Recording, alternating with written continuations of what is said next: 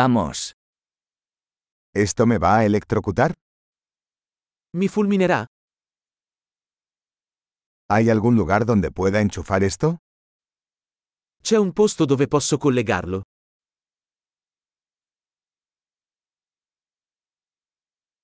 ¿Podrías enchufar esto? Potresti collegare questo? ¿Podrías desconectar esto? Potresti staccare questo?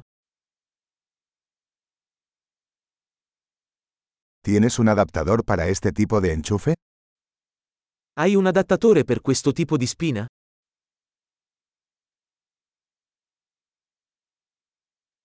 Este punto de venta está lleno.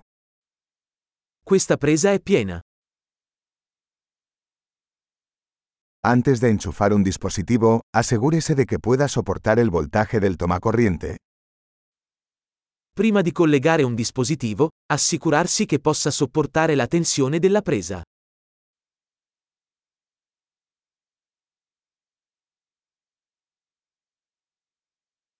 ¿Tienes un adaptador que funcione para esto? Hai un adattatore che funzionerebbe per questo?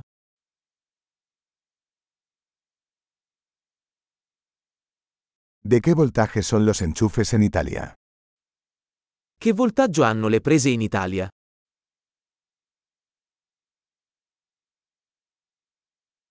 Al desenchufar un cable eléctrico, llálelo por el terminal, no por el cable. Quando si scollega un cavo elettrico, tirarlo dal terminale, non dal cavo.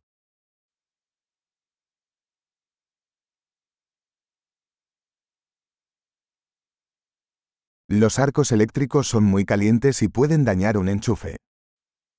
Gli archi elettrici sono molto caldi e possono danneggiare la spina.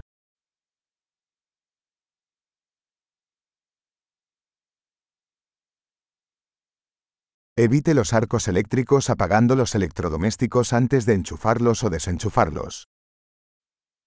Evitare archi elettrici spegnendo gli apparecchi prima di collegarli o scollegarli.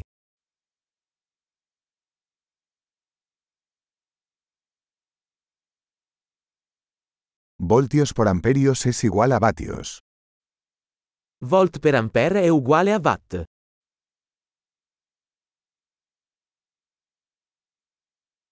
La electricidad es una forma de energía resultante del movimiento de electrones. L'elettricità è una forma di energia risultante dal movimento degli elettroni.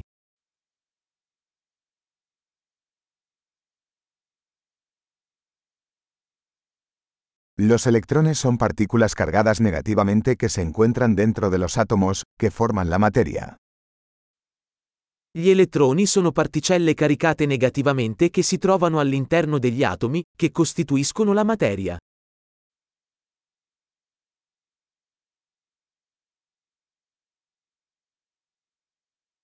Las corrientes eléctricas son el flujo de electrones a través de un conductor, como un cable.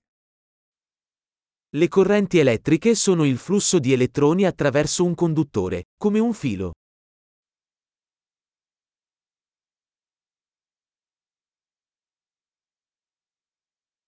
Los conductores eléctricos, como los metales, permiten que la electricidad fluya fácilmente. I conduttori elettrici, come i metalli, consentono all'elettricità di fluire facilmente.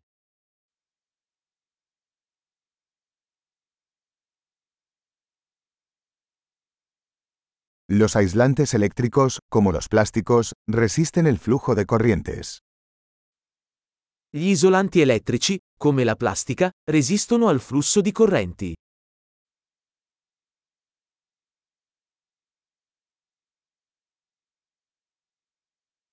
Los circuitos eléctricos son caminos que permiten que la electricidad pase de una fuente de energía a un dispositivo y viceversa.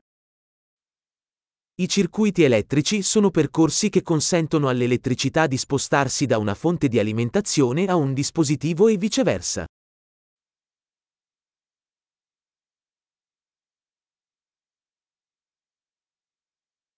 Los relámpagos son un ejemplo natural de electricidad, causado por la descarga de energía eléctrica acumulada en la atmósfera. Il fulmine è un esempio naturale di elettricità, causato dalla scarica di energia elettrica accumulata nell'atmosfera.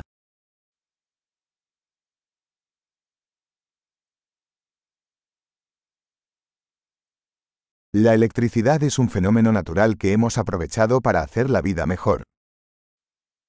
L'elettricità è un fenomeno naturale che abbiamo sfruttato per migliorare la vita.